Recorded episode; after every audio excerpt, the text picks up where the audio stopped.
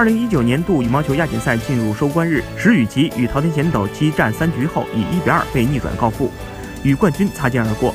何冰娇则连丢两局不敌山口茜，获女单亚军。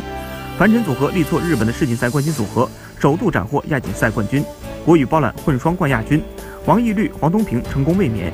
石宇奇赛后说：“第二局输得比较可惜。面对机会球时，我想的是这拍怎么得分，而桃田可能想的是后面一拍怎么打。”桃田贤斗则说：“石宇奇是非常有天赋的选手，第二局他用更多移动才让石宇奇失误增多。我还不是羽坛有绝对统治力的男单选手，后面要做的就是打好每场比赛。”